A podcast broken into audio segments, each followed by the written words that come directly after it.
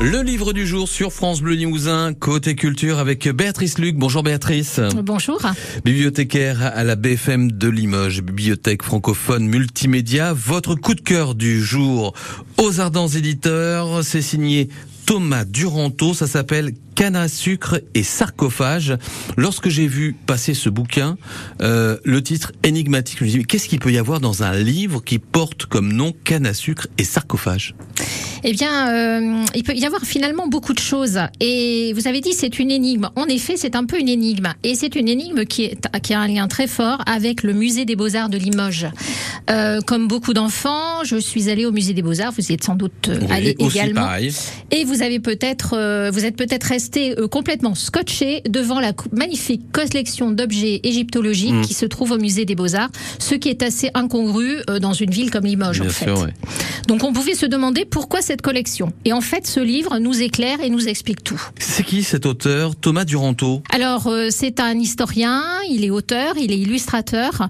Euh, et dans ce livre, il a fait une vraie recherche, euh, une recherche assez complexe, puisque finalement, les sources étaient disséminées.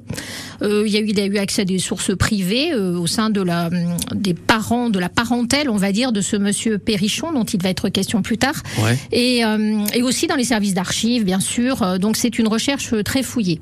Qu'est-ce que vous, vous avez tiré de ce livre? Mais en fait, euh, voilà, la découverte d'un vrai personnage et puis aussi euh, euh, la mise en perspective dans un contexte historique très particulier, en fait, l'âge d'or de l'égyptologie, mmh. puisque en fait, Monsieur Perrichon est né en 1860, mort en 1929, et on était en plein dans la période où il y a eu un tas de découvertes archéologiques en, en Égypte, et donc on va comprendre pourquoi ce personnage s'est rendu en Égypte et pourquoi il a ramené toute cette collection. Mmh, d'accord. Une collection qu'on a pu voir à partir de quel moment euh, à Limoges?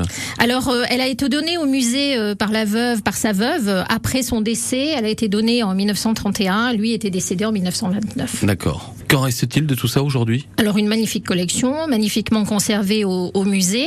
Et puis, et puis en fait, alors, ce n'est qu'une partie de la collection, puisqu'il avait environ 4000 objets. Il y en a à peu près 2000 au musée. L'autre partie de la collection a été vendue et disséminée.